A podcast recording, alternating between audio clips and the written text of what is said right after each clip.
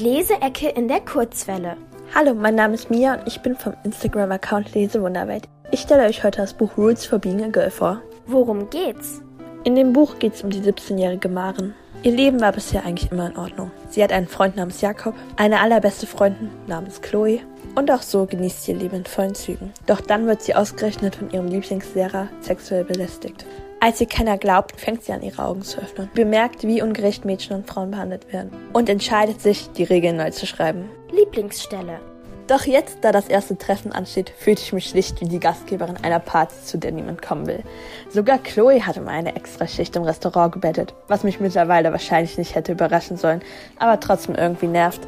Meine beste Freundin nicht davon überzeugt zu haben, dass ein feministischer Buchclub eine gute Idee ist, verheißt nichts super Gutes für seinen Erfolg.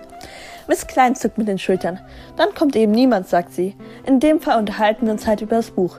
Sie deutet mit dem Kind zu Dunkin Donuts Schachtel auf dem Nebentisch und essen jeweils 25 Munchkins. Was gefällt mir an dem Buch? Also einmal, ich finde einfach den Schreibstil mega gut. Der ist so flüssig und man kommt so schnell durch. Und dann ist es natürlich auch die Geschichte. Sie nimmt einen so mit. Ich war so drin in dieser Geschichte. Ich habe sogar geweint an manchen Stellen.